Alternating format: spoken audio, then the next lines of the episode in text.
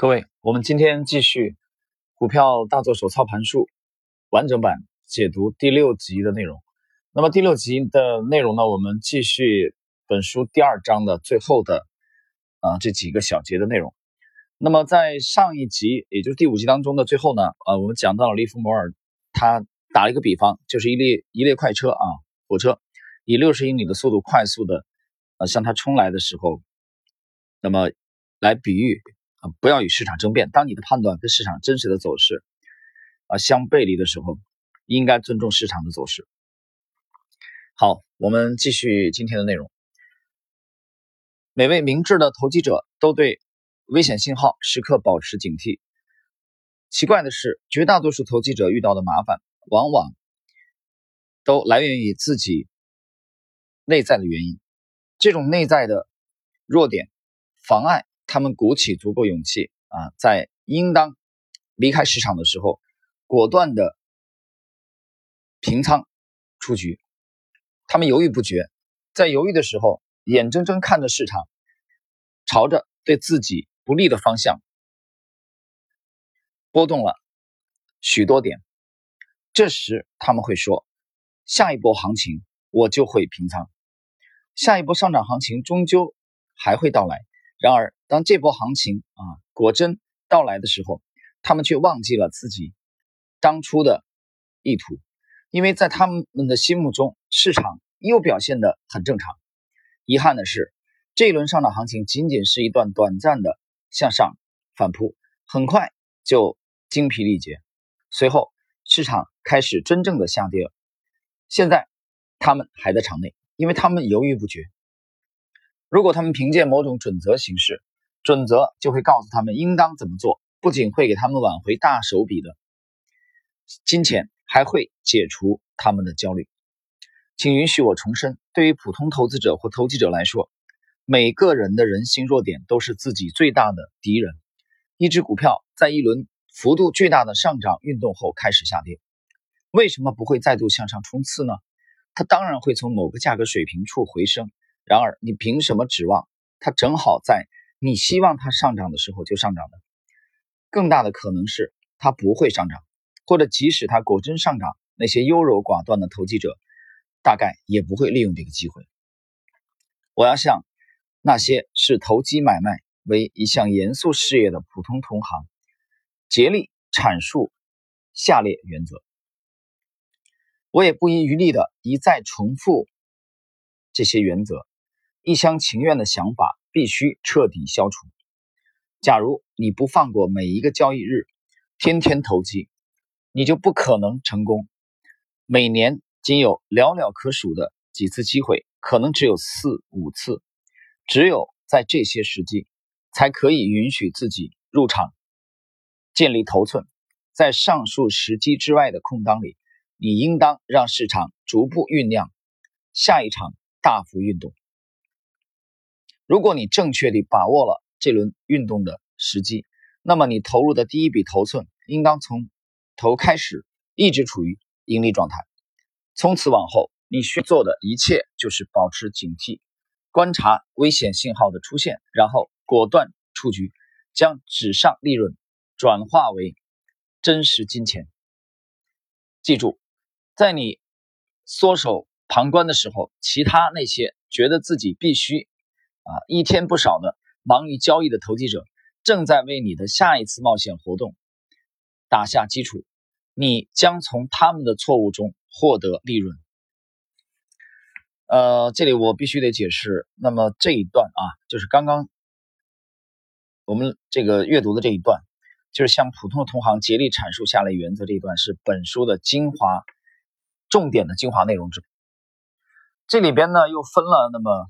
两个小段啊，其中的第一小段，它不遗余力的重复这个原则，就是啊，你不要一厢情愿，就是你要尊重市场啊，市场走势跟你的不一致的时候，你必须要向市场屈服，而不是强调啊你有多正确啊，你当初怎么想的，你预测，你判断啊，这都一分钱都不值，一文都不值。这第一点，第二点，那么利弗莫尔讲的是不要去。不放过每一个交易日，天天都想投机，就天天做交易。他其实已经在强烈的批评、抨击高频交易了。从这个角度来理解，他的结论非常的清晰。他说，每年仅有寥寥可数的几次机会，或许是四到五次，只有在这些时机出现的时候，你才能允许自己入场开立头寸，啊，开始做交易。无论这个是做空还是做多，大家有没有听清楚这一点？非常非常重要。这是利弗莫尔的真知灼见啊！这是他在华尔街活跃了四十几年啊，五十年的亲身的经历，也可以说是血的代价。啊，既可以说是教训，也可以说是经验。那么很多散户听到这里，我觉得要崩溃了。他说：“怎么可能啊？一年只让我交易啊，入场交易四五次，这我怎么受得了呢？”那么这个区别，这里就看出来了业余和职业的区别。那么职业眼中，在利弗莫尔眼中，他要的是幅度，他要的是大的利润。这种大的利润，只有大的波动才可能产生，而这种大的波动是不可能高频的，经常会出现的。大家想一想这个道理，所以在这个众多的时间啊，股价没有大幅度波动的时间，利弗莫尔是袖手旁观，坚决不入场的啊，或者说做期货也是这样的，所以他强调寥寥寥可数的大的机会，这个是需要耐心等待的，而不是这个时候频繁的在市场当中交易。从一个亏损的啊追涨杀跌的状态，以股票为例啊，比如在 A 股追涨杀跌啊，不断的追涨杀跌。前一年有人一个一个一个数据嘛，大概说也就是你你正常的这个每次这个出局入场入场出局都打平的话，大概交易六十次，你的本金也就亏光了。当然我没有详细去核算啊，它是按照这个交易的这个呃这个成本几个点来算的啊，但是六十次左右差不多了，你的本金就没了。所以说这一点其实巴菲特、芒格他们这个定义当中啊，其实叫做摩擦摩擦成本，摩擦成本。所以这是蒂弗莫尔非常反对的，这也是职业和业余的一道分水岭。然后，呃，后半段他解释了，呃，其实这一点是重申了，就是你入一旦入场啊，你不会不要轻易入场，但你一旦入场，你这个头寸应该很快的就获利。这这是一个非常非常直观的标准啊！我前面几集不断的在讲这个问题啊，甚至还打了一个这个这个啊男女的这个情感的这个啊比方。来说明这一点，然后利弗莫尔最后解释的是你袖手旁观的重大意义，就是你袖手旁观的时候，在场内大量的人在交易啊，实际上这些是业余的啊，不懂的人，这些大量亏损的投资者给你下一次的入场提供了利润，因为这个市场本身其实是个零和的市场嘛，你赚的钱是别人亏的，想一想是不是这个道理？好了。呃，接下来我们 进入本集也是第二章的啊最后的这部分内容。投机事业时代太令人兴奋了，绝大多数投机者终日沉浸在经纪商交易厅里，或者忙于接听数不清的电话。每当交易日结束后，不论任何场合，他们都要和朋友们聊聊市场。他们的脑子里啊，终日装着行情报价机、价格数字。他们对次要。市场的上升啊或者下跌，全神贯注，反而错过了大幅的市场运动。当大幅度的趋势行情发生后，几乎无可避免地，数不清的绝大多数市场参与者总是持有相反方向的头寸。那些坚持从当日之内小规模市场变动中获利的投机客，永远不能在下一轮重大行情发生时捕捉到机会。呃，这一段其实是进一步的啊。充分说明了刚才我们解读的就是本书的精华的啊那一段的内容，就是你为什么一定要坚持啊这个低频交易，不要频繁交易，就耐心等待大的机会。那么这种高频交易的很多的这些这些人的做法啊，其实我们用一句俗语，大家就会明白，就是一叶障目啊，不见这个森林。你你其实频繁频繁在交易这种小的波动，有时候我也想啊，我之前也想过这个问题，就为什么这么多人喜欢这个啊高频？这个我觉得首先是人性吧，他想很快的看到利润，我觉得这个无可厚非，就是我也想啊，我相信每一位这个听众，你们也都想都想做到这一点，我们想每秒钟都赚钱，这个想法本身是没有任何错误的啊，这人性的本能，我们最好每一秒都获利，对吧？每一秒钟。那一分钟有六十秒，一个小时有六十个分钟，你想你每一秒都获利，那是多么爽的事情。但是你的美好意愿是一方面，那么世界上这个交易市场有没有存在这么多的机会给你啊，去达成你的这个心愿，这是另外一一回事情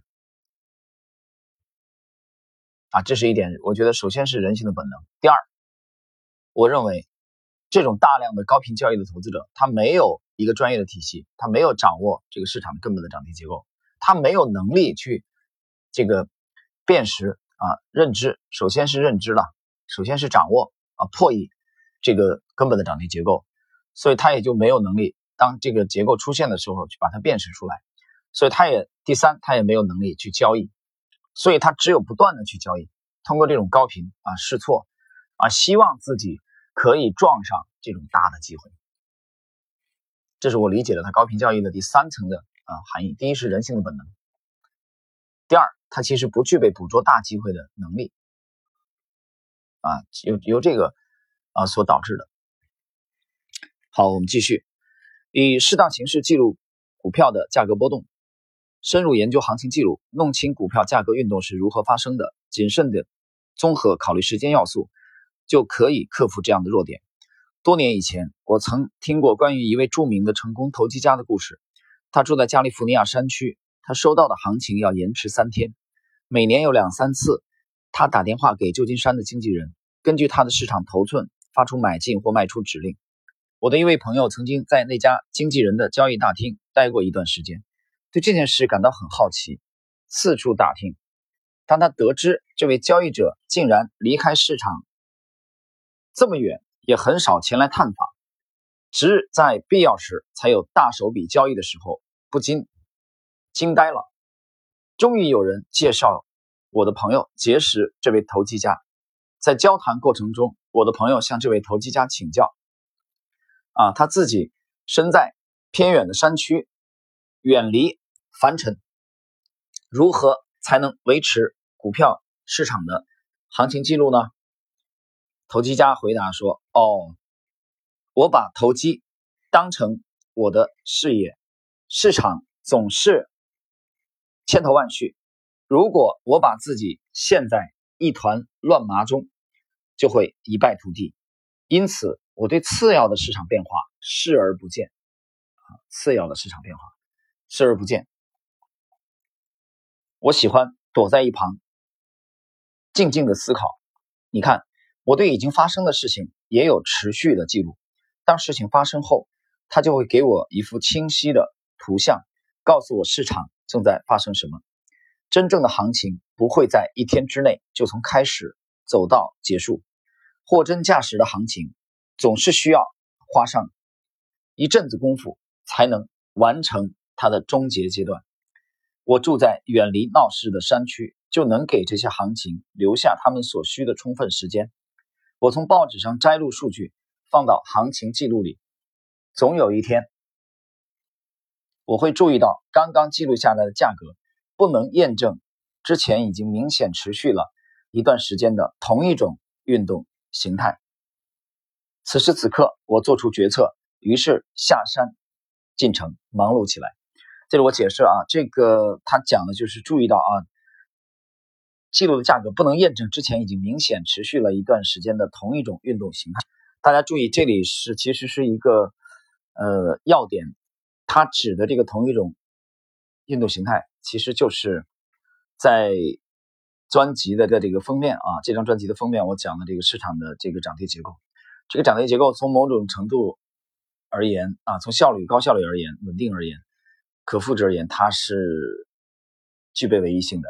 利弗莫尔其实指的就是这种结构，而利弗莫尔已经破译了这种结构啊。但是，正如这个江恩一样，正如。沃伦·巴菲特和查理·芒格一样，这些投资大师，包括这个索罗斯，他们的核心的数的东西是没有，啊，没有在至少没有在公开的场合，没有在公开的这个报道和书籍当中，啊，直接的、直白的去告诉后人。这里他只是点了一句，啊，其实我大家注意，这里指的就是这种这个结构。啊，继续本章的最后的这一小段。这是多年前的事情了，在很长一段时间里，这位山区的投机家始终如一地从股票市场赚走大笔大笔的金钱，他在一定程度上激励了我。我加倍努力的工作，力图将时间因素和我搜集的其他所有资料融会贯通起来。经过始终不懈的努力，我已经能将各方面的记录调和起来，融会贯通。在预测未来市场运动的过程中，他们发挥了令人惊讶的良好的辅助作用。那么，以上呢是这个杰西·利弗莫尔亲笔所著的《股票大作手操盘术》第二章啊，何时入场才是好时机的啊后半部分的内容。啊，我们把它作为这个啊完整版解读的第六集的内容。呃，那么今天的这期内容啊就到这里。我们在下一集，就是第七集当中，我们正式进入啊完整版的第三章，追随领头羊。啊，我们来看看这个利弗莫尔是如何，嗯，这个告诫啊，或者说这个给后人提供经验，就是追随市场的强势的领头的股票。好了，我们今天这一集内容就到这里。